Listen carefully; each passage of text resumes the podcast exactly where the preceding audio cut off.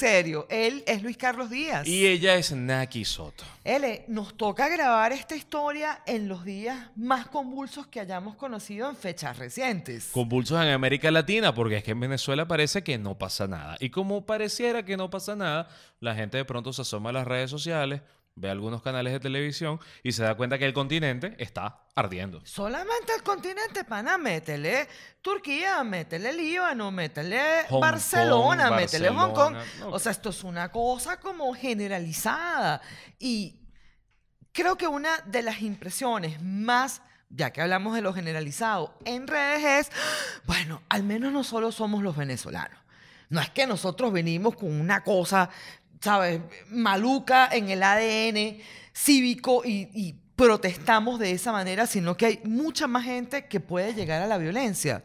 Esa es una manera de verlo y la otra es, por favor, no dejen de hacernos caso, no nos borren del mapa. No queremos dejar de ser relevantes durante un buen tiempo y resulta que no. El mundo sigue ocurriendo y lo que nos ha mostrado América Latina es que en muchas ocasiones hay conflictos que por retrasarse, por rezagarse su resolución, explotan.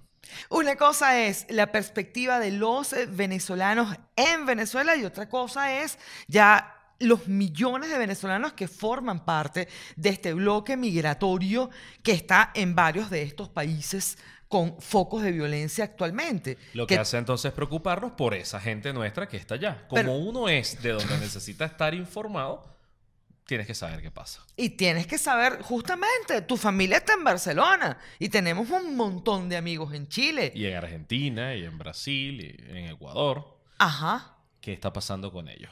Tenemos la tentación de entrar uno a uno a cada los análisis de, de cada país y entrar, pero, pero es que no tiene mucho sentido. Es decir, uno al final no es experto en todo. Así Uno es. Lo que hace en realidad es tratar de medir qué puede estar pasando en el mundo, ver algunas variables importantes y tener una narrativa que por lo menos te lo simplifique. Yo lo que pediría es que no se simplifique tanto como para pensar que el mundo se divide en eje Venezuela, eje no Venezuela. O que las cosas se miden como, bueno, chavismo o no chavismo. Cada conflicto es distinto. Chile ha sido impresionante como en, en semanas escaló un conflicto a partir del ajuste de tarifas en su sistema metro, unas tarifas además que se, que se deciden por, mm, vamos a decir, fórmulas técnicas. Así es. No es el capricho de un burócrata, no es una cosa que le provocó a alguien y ya ahí la pone, sino que hay una suerte de fórmula matemática que termina siendo un tanto injusta porque se subsidian otros servicios y básicamente la gente que vive con lo justo no puede pagar. Ahora, eso es un malestar. ¿Cómo escala algo tan grande? Bueno, porque no es un malestar, son varios acumulados. Ahí hay un artículo interesantísimo de una de las fundadoras de Latino Barómetro, Marta Lagos. Ah, se llama El megáfono de la sociedad. Y Marta Lagos dice, bueno, aquí hubo gente que efectivamente vino que predijo este, este rango de malestar y lo predijo además en unas variables que los venezolanos conocemos bien, que es la violencia en calle, la violencia al atender en el sector servicios, la violencia mientras conduces. Sí. Hay, ahí hay unas manifestaciones que se van haciendo masivas, pero que son reflejo de algunas otras variables que esta señora trata de explicar a lo largo de un artículo larguísimo. Además, en el que dice, bueno, aquí una de las primeras aproximaciones, cosa que le agradezco, es decir, la prosperidad por sí sola no sirve. Claro, porque uno ve desde lejos y dice, para allá va, tu salario mínimo te alcanza para vivir. O la tasa de crecimiento de tu país es tal. O la tasa de pobreza en Chile es de 8%. Una cosa que para nosotros no, no, no Sí, nos no cabe nos en la cabe, cabeza. Cuando la pobreza en Venezuela está rondando ya el 90% de- Ujú. de- del país. Ahora, no significa que ese crecimiento, que esa prosperidad haya significado igualdad de acceso para la gente o haya significado oportunidades. Significa más bien, para quienes han estado en Chile, pues lo saben, una sociedad altamente competitiva, pero una suerte de competitividad que te, que te genera un individualismo mm, siempre a la carrera, donde, bueno, como tienes que competir en esa economía y además hay unos costos que aumentan, la gente vive mucho del crédito, por lo tanto, el crédito también te asfixia, te ahoga y te hace, te, hace sentir que tus expectativas de vida no se van a cumplir. Y por eso es que vemos también tantos jóvenes que se mueven. Jóvenes que dicen, epa, ya va, en este modelo, en este sistema yo no quepo. O así como estás pensado, yo no tengo cabida. Y esa exclusión se siente y se nota en este tipo de manifestaciones. Una de las variables, de la segunda variable que menciona esta señora es, o sea, esa violencia termina siendo reflejo sobre ya no es el momento de los pactos, unos pactos que les sirvieron, una concertación que les sirvió para avanzar mucho y en muy poco tiempo a esta sociedad. Así es, que les sirvió, ahora necesita renovarse, necesita otras fórmulas, porque las mayorías ya no son las que eran. Justamente ese proceso de individualidades terminó atomizando el proceso político y tú necesitas crear nuevos consensos, pero con base a otras dinámicas, a otras maneras de entender la cosa pública y la acción sobre lo público. Sí, un, país con un consenso tan raro que durante los últimos años hemos visto casi que una cosa pendular entre Bachelet y Piñera, es decir, cuatro periodos teniendo dos a la derecha, dos a la izquierda, o más bien centro izquierda y centro derecha. Así es. Porque es una sociedad que se veía estable, pero que también se veía sin un sin un modelo claro. Era como, bueno, déjame tomar lo mejor de aquí y de allá. Y a veces en ese tomar lo mejor, pues la gente va quedando tirada. ¿Qué ocurre? Que cuando uno analiza eso de Venezuela pareciera cínico, porque Venezuela es como el fracaso de utopías, es el fracaso de muchas cosas y además un sistema altamente corrupto, un sistema además donde no comprendemos el, el rol del Estado, bueno, porque el Estado es gigantesco, el Estado controla el presupuesto petrolero, controla todo. En Chile, aunque hay una parte importante dedicada al cobre en su economía, pues básicamente viven del trabajo y de los impuestos de su gente. Y eso hace que el pacto que tengan los ciudadanos con el Estado es distinto. y sin embargo, es uno de los reclamos. Yo necesito sentirme un ciudadano soberano en la medida que tu rendición de cuentas es aún más detallada de la que he obtenido hasta ahora. Y sin embargo, Vida, ya ves que Nicolás habla de estos procesos en América Latina como si fuesen victorias propias, lo que no está dispuesto a permitir en el país. La semana pasada amenazó y dijo, si aquí se prende una nueva protesta, una nueva guarimba, una nueva manifestación, ah, van presos. Van presos por adelantado porque se supone él tiene pruebas que le dan datos sobre lo que ya se está montando. ¿Qué es esto? Hay, un punto que, es clave. También la gente protesta en muchos de estos contextos porque puede. Contexta, porque, vamos, hay, una suerte de, espacio donde la persona sabe que buena parte de sus garantías están cubiertas, donde además sabe o se, tiende a saber cuáles son los límites de la autoridad y la gente pues protesta. ¿Qué ocurre? Que también se les va de las manos. Ha habido desde incendios y, y pérdida de vidas humanas hasta detenciones, algunos excesos policiales, pero es que en dictadura es distinto.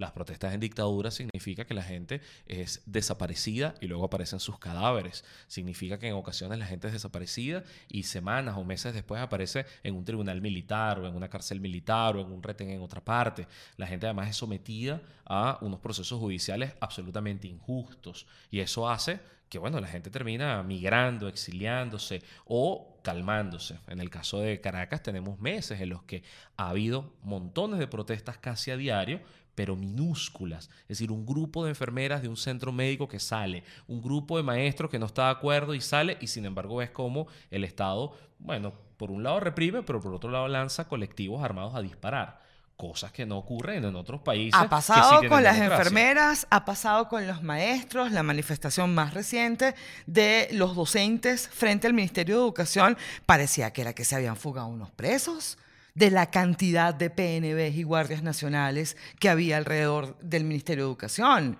Una cosa absurda. Y al mismo tiempo se usan detenidos, se usan personas privadas de libertad para contener manifestaciones, como el caso de la frontera de Táchira donde el Ministerio Penitenciario llevó a gente que estaba privada de libertad para que funcionara ahí como, no sé, como una suerte de, milicia, una cosa muy rara. O sea, en Venezuela pasan cosas raras y por eso nuestra medición del mundo está tan distorsionada. Pero no puede ser distinto, ¿eh? O sea, acaba de ocurrir esta victoria de Venezuela ante el Consejo de Derechos Humanos con todo, todo lo que tiene en contra este gobierno y esta nación al final, ¿no?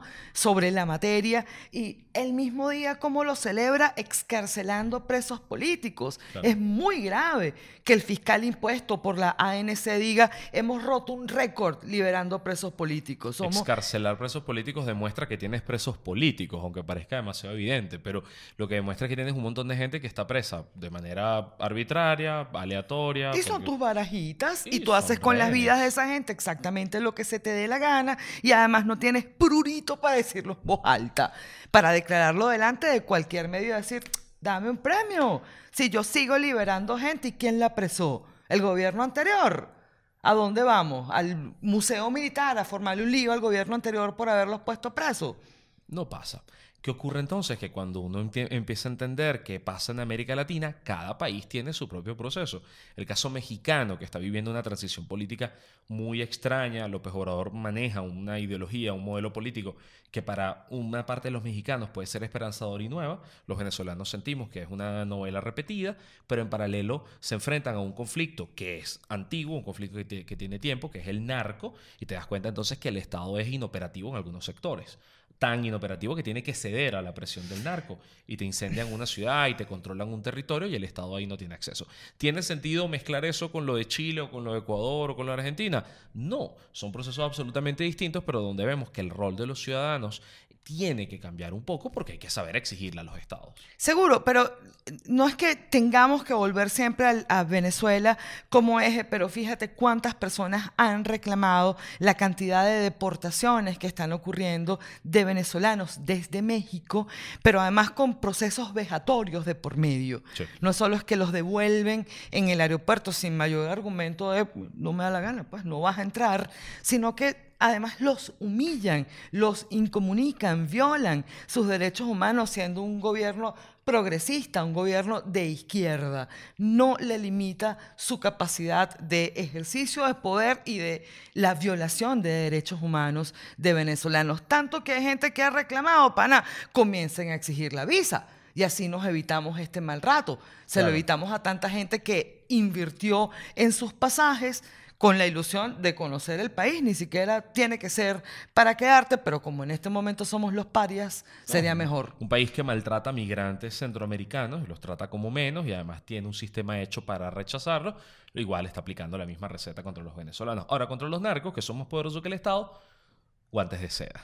Y eso es su propia situación. Y por eso es que acaba de ocurrir esta masacre y mueren 14 policías asesinados. Y algo que ocurrió también anteriormente en la guerra contra el narco y que hace que el Estado diga, Epa, no cuento con los recursos suficientes para atender este conflicto. Ahora, las ciudadanías están convocadas a elevar niveles de exigencia. Yo creo que justamente lo que estamos viendo con Chile pareciera muy extraño, pero es una suerte casi que de first world problem. O sea, gente que ya llegó a un nivel de bienestar y lo que está pidiendo es un nivel más, un, bienestar que además tenga una vida plena. que eso es muy distinto a la precariedad que podemos tener los nicaragüenses y los venezolanos con nuestro Estado. Y es totalmente distinto a la situación ecuatoriana. Durante por mucho tiempo también el Estado ha dejado pendientes las discusiones sobre los modelos económicos. Se acumulan perversiones como los subsidios del combustible y cuando intentan desmontarlos ocurre esto. Y no hay manera además de no montarse igual en la ola de Evo Morales y las elecciones en Bolivia. Un hombre que ni siquiera debió participar porque perdió el referéndum para esa opción. Cuarto periodo y este subnormal pretende igual porque le da la gana. No logra los 10 puntos de diferencia, ergo tiene que medirse en una segunda vuelta y sin embargo el tipo sale a celebrar como si la segunda vuelta no existiera. Frena el conteo de votos para decir que él cuenta con esos votos en zonas rurales, abusa de los lapsos del tiempo del sistema electoral, es una suerte autócrata buscando una legitimidad a la fuerza. Y el Tribunal Supremo Electoral se lo permite, Luisca. Bueno, y eso hace también que entendamos América Latina como un foco de estados con distintas fallas, para no decir estados fallidos, porque algunos funcionan, porque si una barajita se ha jugado Evo Morales estos años, y no es por hacer apología ni nada, es que se ha jugado un crecimiento económico, unas reglas de juego económico que le permiten a la gente hacer y vivir. Y por eso su conflicto político se redujo tanto. Es decir, Evo Morales no está inmiscuido en, escándalos como pudo haber estado Rafael Correa, no está ni de cerca en escándalos como está Ortega o, Maduro, y lo que hace entonces es jugar una, algunas veces la popularidad y otras veces los abusos de poder. Entonces sí, son autocracias sumamente peligrosas porque lo que están logrando es que al resto del mundo les dé igual, que pasen de largo y que no sean agenda. Entonces, aquí tenemos toda esta trampa. Y en esta trampa de, protestas y manifestaciones y cosas, se suma a esto lea Nicolás Maduro diciendo, nosotros tenemos algo que ver. Lo que para mí personalmente puede significar que es que en realidad no tiene nada que ver. Porque si alguien miente cotidianamente, si alguien miente siempre, ¿por qué le vas a creer justamente en ese tema que termina dándole más méritos de los que en realidad tiene?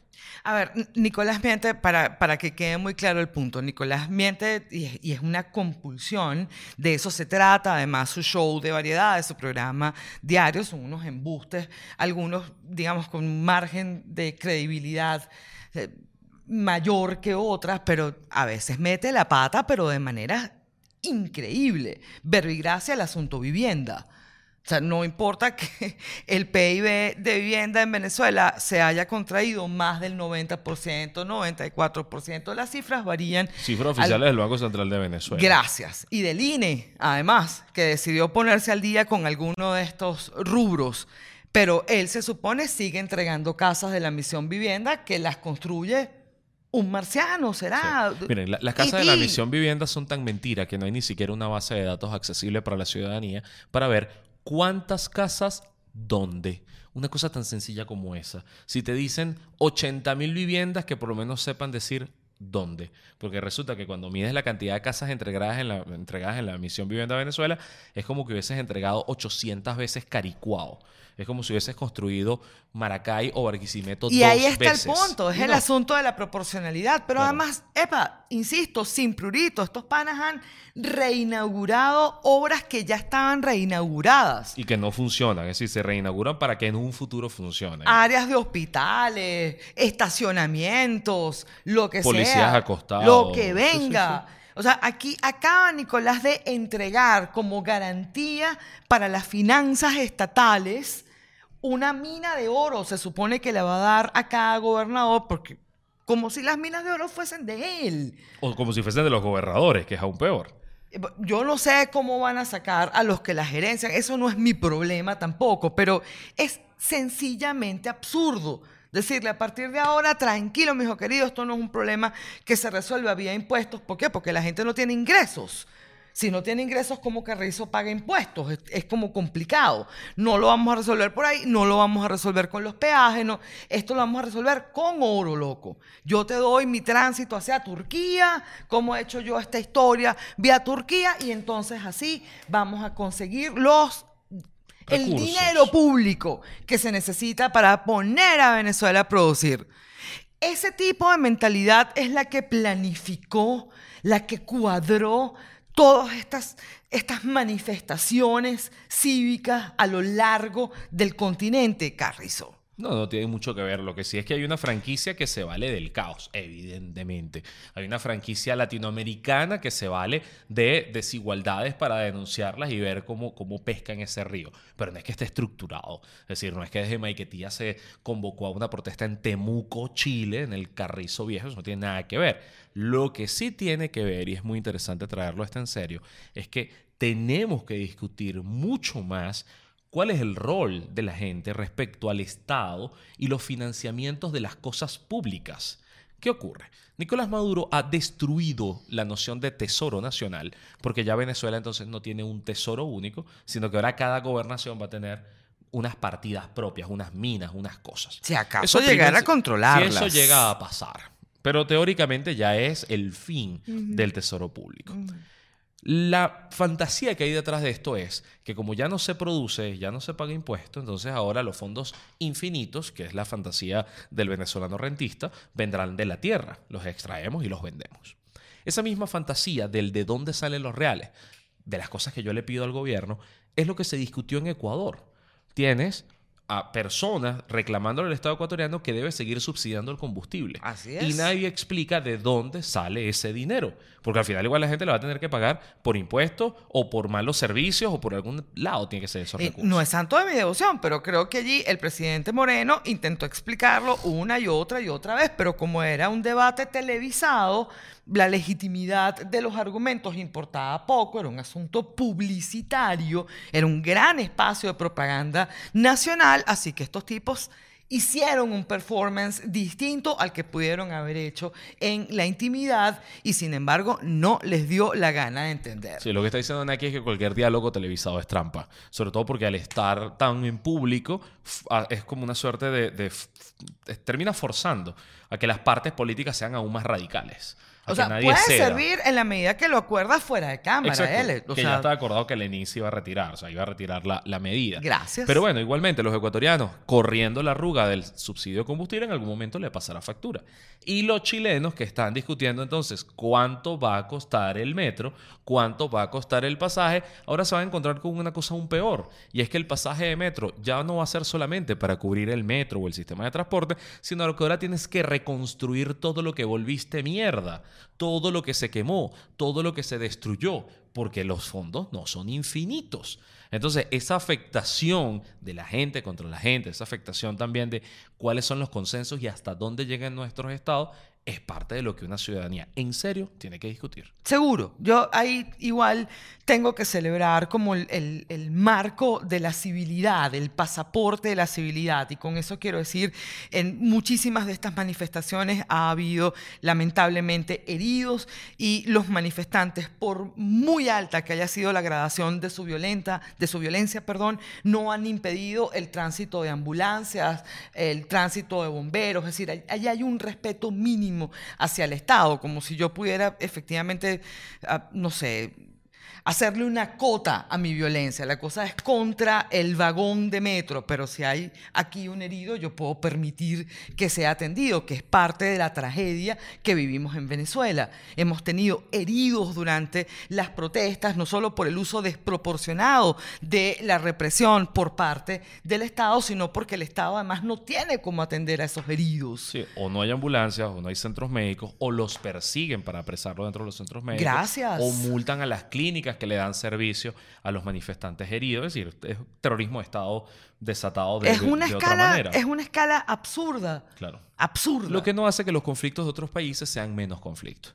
Lo que queremos decirles es que en el fondo también nos apasiona estudiarlos, ace- acercarnos a ellos. Y claro, no hablamos de Hong Kong y de Barcelona porque no podemos meternos en todo, pero para eso está en serio. No, seguro. Y, y la verdad, nuestra consideración con, con cada venezolana, cada venezolano que está en algunas de estas naciones y siente la aprehensión natural, además, que puede sentir cualquiera ante un escenario que le trae memorias de la realidad que pretendió huir de la realidad que ya no soportó más y verla en, en otra dimensión sin lugar a dudas puede crear conflicto. Igual sepan que donde sea que estén, tienen derechos humanos. Derecho a la libertad de expresión, así que pueden hablar de lo que les dé la gana en ese país donde estén. Pueden quejarse de lo que no les gusta. Pueden hablar de las cosas que entienden, de las que no entienden también y pronunciarse sobre lo que ocurre en otras partes. El derecho a la protesta existe. Las sociedades tienen derecho a manifestarse para exigir las cosas con las que no están de acuerdo. Chévere. Lo que Y tiene la- límite es La violencia. no se permiten protestas violentas. Las protestas violentas no están protegidas. Así y es, es. entonces donde los estados legítimamente pueden reprimir. Y esa represión también tiene cotos. No es una represión que asesine gente. Es una represión que tiene que resolver, dirimir ese conflicto. Y llegamos entonces al punto. Una democracia o un sistema pacífico es un sistema que permite a la gente dirimir conflictos. No un sistema donde no hay conflictos. En efecto. Con eso entonces amigos llegamos al final de En serio. Él es Luis Carlos Díaz. Ella es Naki Soto. Pueden saber mucho más de esto en patreon.com slash. Naki Luis Carlos, todo pegado. Gracias.